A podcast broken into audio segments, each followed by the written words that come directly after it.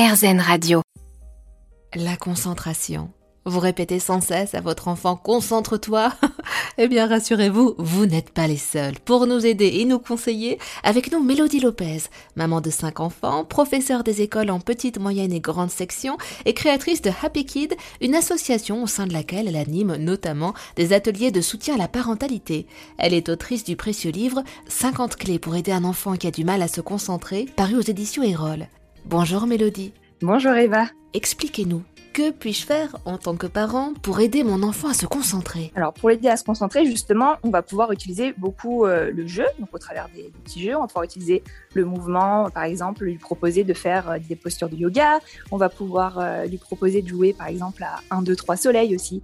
Donc là, il faudra être attentif, la personne se retourne, hop, je m'arrête, pause.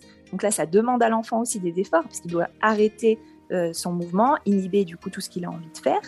Et puis on va l'impliquer aussi dans des tâches du quotidien qui vont permettre de structurer sa pensée. Tout simplement, par exemple, euh, mettre la table.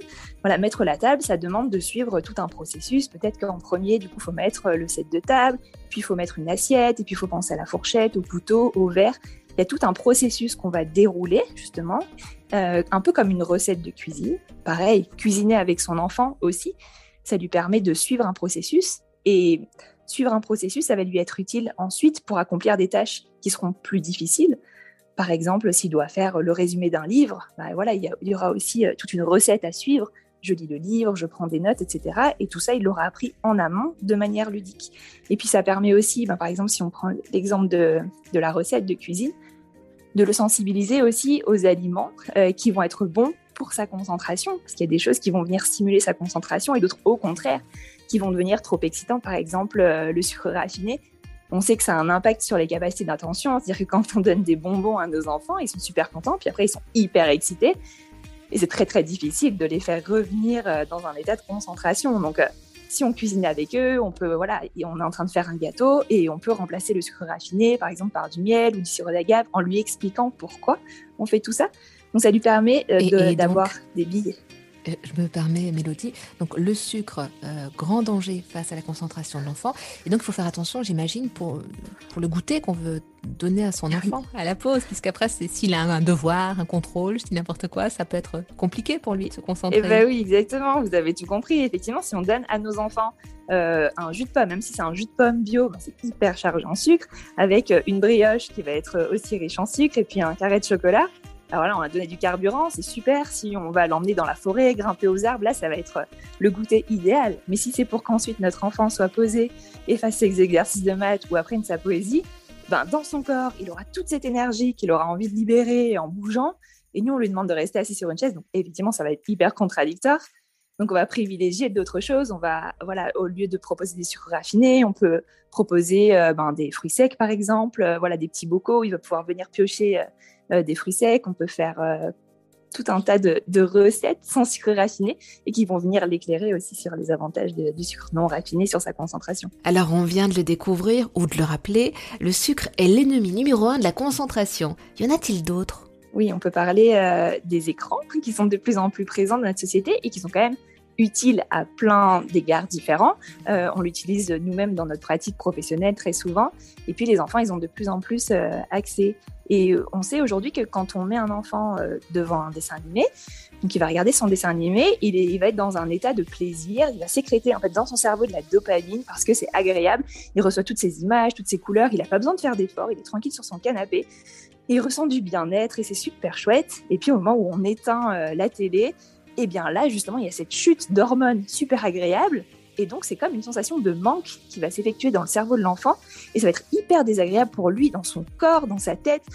Et donc, souvent, il y a des crises de décharge et c'est hyper difficile de les ramener ensuite à un état calme parce que ça vient créer justement euh, ce circuit de récompense sans faire d'effort.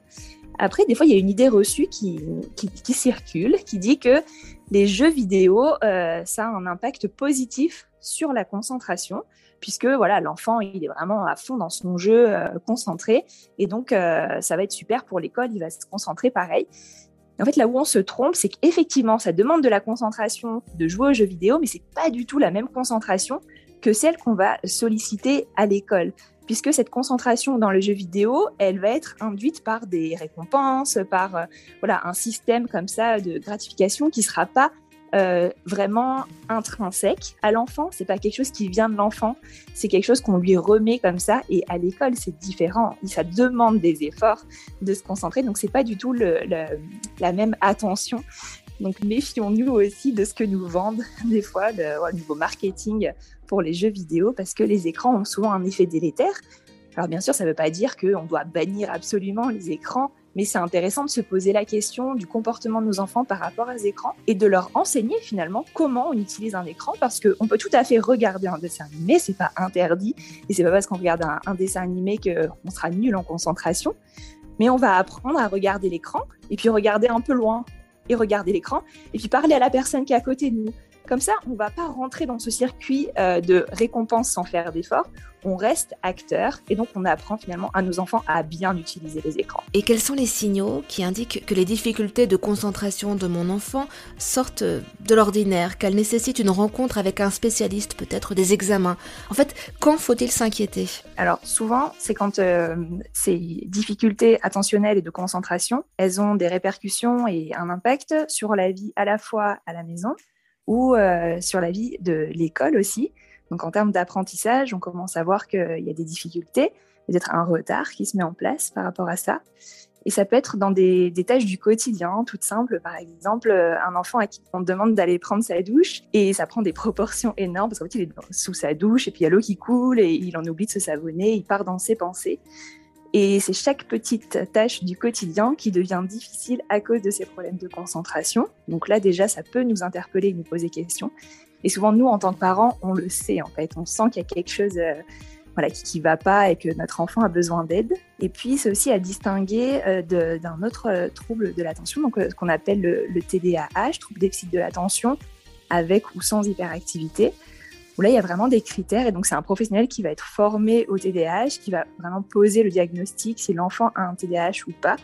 Et donc là, il y a plusieurs critères. Il va y avoir un déficit d'attention, c'est-à-dire que l'enfant euh, peut facilement être distrait par son environnement et donc ça va entraver euh, ses compétences et ses capacités.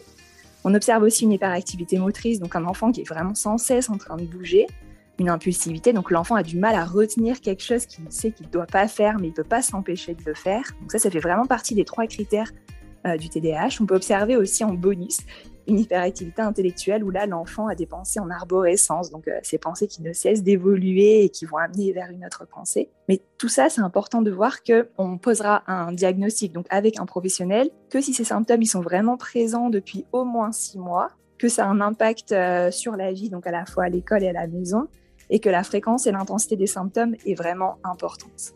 Donc ça, c'est voilà, auprès d'un professionnel Merci beaucoup, Mélodie Lopez, d'avoir répondu à nos questions.